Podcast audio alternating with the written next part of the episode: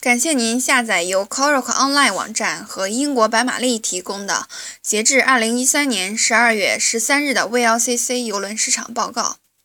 这将是新年到来前我们制作的最后一次播客。我们在 Coral 祝您圣诞快乐，二零一四年一切顺利。尽管本周租船人竭尽全力想降低运价。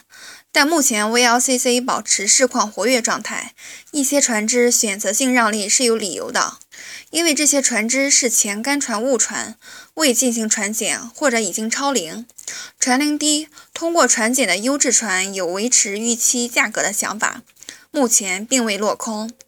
受载期和解约日为十二月份的船只，目前大多数已完成任务，共完成一百三十五单货物运输。在最近三个月内，每月租约总数均超过一百四十份，这证明货量持续充裕，为市场提供了坚实的基础。大家认为，管道输油在圣诞节前夕会剧增，所以尽早签约可能才是上上策。因为临近圣诞，价格波动巨大。